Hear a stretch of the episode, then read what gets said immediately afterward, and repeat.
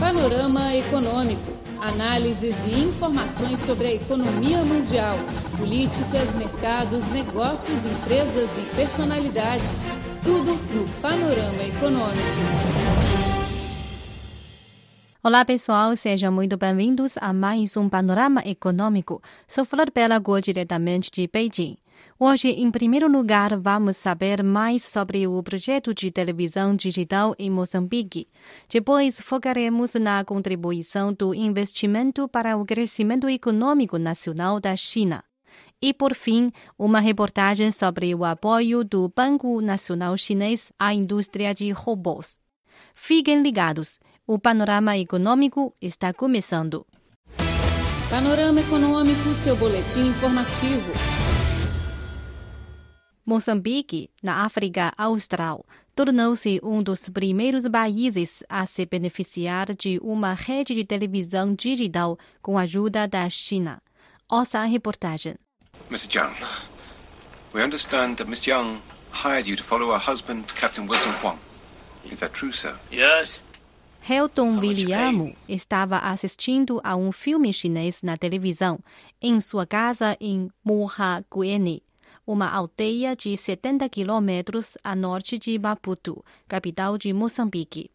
Sua família é uma das 20 em Mahaguene que se beneficiaram da instalação gratuita de serviços de TV digital graças ao projeto auxiliado pela China. Ele disse que sua vida mudou muito desde a instalação. A mudança é que pelo menos tive acesso a umas, uns canais HD, a maneira, né? Assim mesmo chovendo, dania, não tem problema de, de visualização. Gosto mais de músicas, como tem falta de filmes aqui. Ah, gosto mais de, eh, as crianças gostam mais de desenhos animados. Lançado em 2015, o projeto visa cobrir 10 mil aldeias na África. A cerimônia oficial de lançamento do projeto de televisão digital em Moçambique foi realizada em maio do ano passado na primeira escola primária de Mahaguene. Entre os convidados do evento estava o presidente da Assembleia Popular Nacional da China, Li Jianshu. O diretor da escola, Gabriel Mabraya, nos contou sobre os benefícios que o projeto trouxe para a instituição. Por quê? Porque eles conseguem familiarizar-se naquilo que se passa dentro e fora do mundo, através da televisão digital. Então, é um projeto em que as comunidades estão a abraçar. É um projeto em que as crianças daqui da escola também estão a abraçar, porque eles conseguem se familiarizar, conseguem se entreter nos momentos livres. Então, nós como escola temos feito uma jornada de, de assistência. Então, como é que nós temos feito? Nós metemos turma por turma aqui. E dentro da semana, as crianças assistem três vezes. As crianças gostam de assistir aqueles programas infantis. Tem conteúdos relacionados com a educação. Quando, por exemplo, temos é, seminários, não é? O, o serviço digital tem usado esta sala para a projeção de alguns conteúdos de caráter de formação para os diretores, professores, por aí assim. Até agora, 500 aldeias em Moçambique receberam serviços de televisão digital, permitindo acesso a 20 famílias, um hospital, uma escola e uma igreja em cada aldeia. O fornecedor chinês de serviços de TV e televisão, Star Times, é responsável pela instalação do equipamento. O diretor de operações, Yu Wenyu, da Star Times em Moçambique, disse que a equipe encontrou muitas dificuldades inesperadas no trabalho, como infraestrutura deteriorada e edifícios mal construídos. No entanto, Yu Wenyu disse que todo o trabalho duro valeu a pena quando a equipe recebeu muitos elogios e agradecimentos dos aldeões.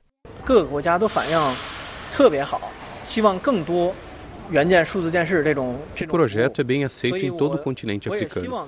Por exemplo, o governo moçambicano quer que mais aldeias sejam cobertas pelos serviços de televisão digital.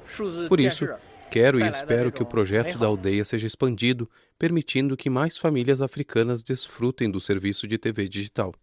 Este é o panorama econômico. Vamos para uma pausa musical e continuamos o programa daqui a pouco.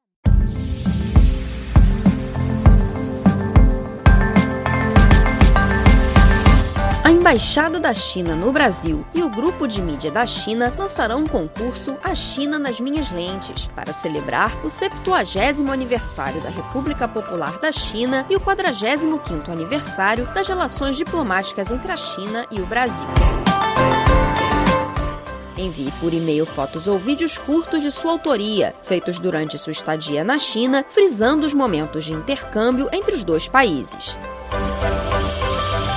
Inscreva uma foto ou um vídeo com duração de até 15 segundos, com informações em português indicando a data, o local e o conteúdo da obra.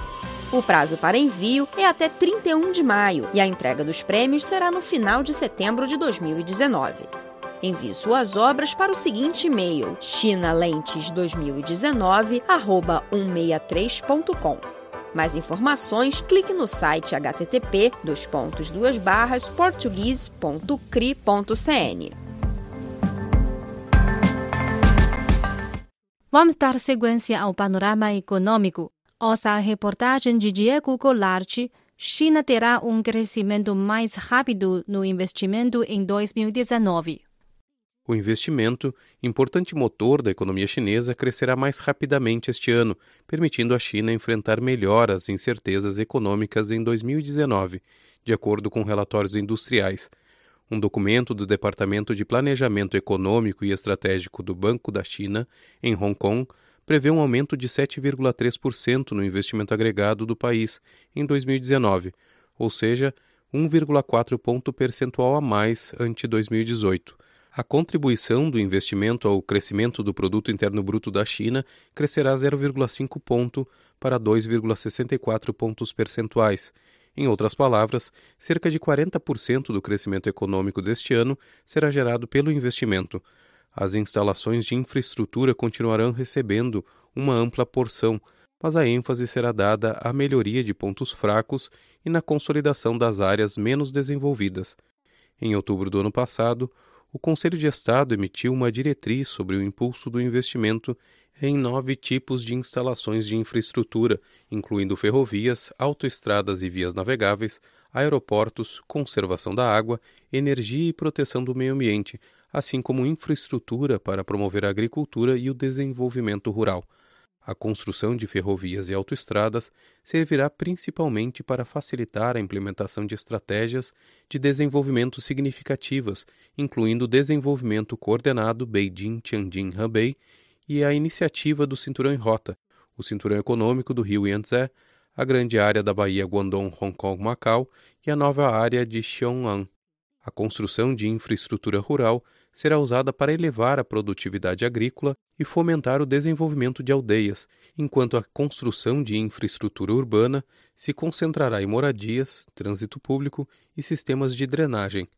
Citando estatísticas da Comissão Nacional de Desenvolvimento e Reforma, no mês passado, o órgão de planejamento econômico aprovou a construção de projetos de infraestrutura com um investimento agregado de 500 bilhões de yuans, o equivalente a 74 bilhões de dólares, que principalmente envolve três urbanos, trânsito ferroviário e aeroportos. O Ministério do Transporte, a Cooperação Chinesa das Ferrovias e a Administração de Aviação Civil da China publicaram seus objetivos de construção de infraestrutura para 2019, incluindo o investimento em ativos fixos de 1,8 trilhão de yuans em estradas e vias navegáveis, 800 bilhões de yuans em investimento ferroviário e outros 85 bilhões de yuans em construção de aeroportos. Especificamente, 200 mil quilômetros de estradas rurais e 400 quilômetros de vias navegáveis serão construídos, enquanto 6,8 mil quilômetros de novas ferrovias serão colocados, um aumento anual de 45%. O relatório prevê que o investimento de infraestrutura da China aumentará 8% este ano, em comparação com os 3,8% do ano passado. Embora a China tenha estabelecido redes de autoestradas completamente novas e amplas, e a extensão das ferrovias de alta velocidade continua mais de 60% do total mundial, as instalações de infraestrutura per capita do país continuam sendo baixas, indica o relatório.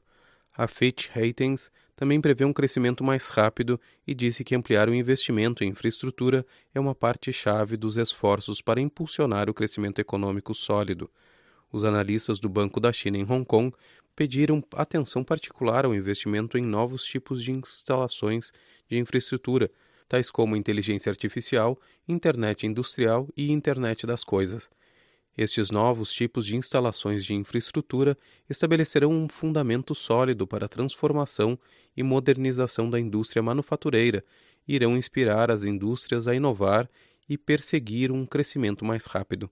Por exemplo, a internet das coisas tornará os automóveis e eletrodomésticos em terminais de coleta de informações, com funções de inteligência artificial melhoradas, nos primeiros três trimestres de 2018, as televisões inteligentes representaram 49,5% das vendas totais de televisões do país, de acordo com a Allview Cloud, uma empresa de análise de dados.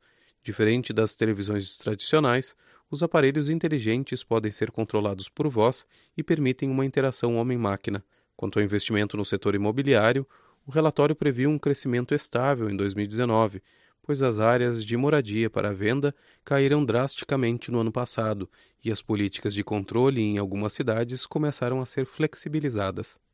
Este é Panorama Econômico. Você ouviu a reportagem China terá um crescimento mais rápido no investimento em 2019.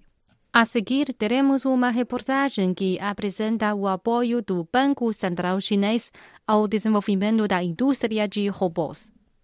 O Banco Popular da China vem incentivando as instituições financeiras domésticas a aumentar seu apoio à manufatura de robôs industriais, com o fornecimento de serviços inovadores de financiamento, arrendamento e garantia.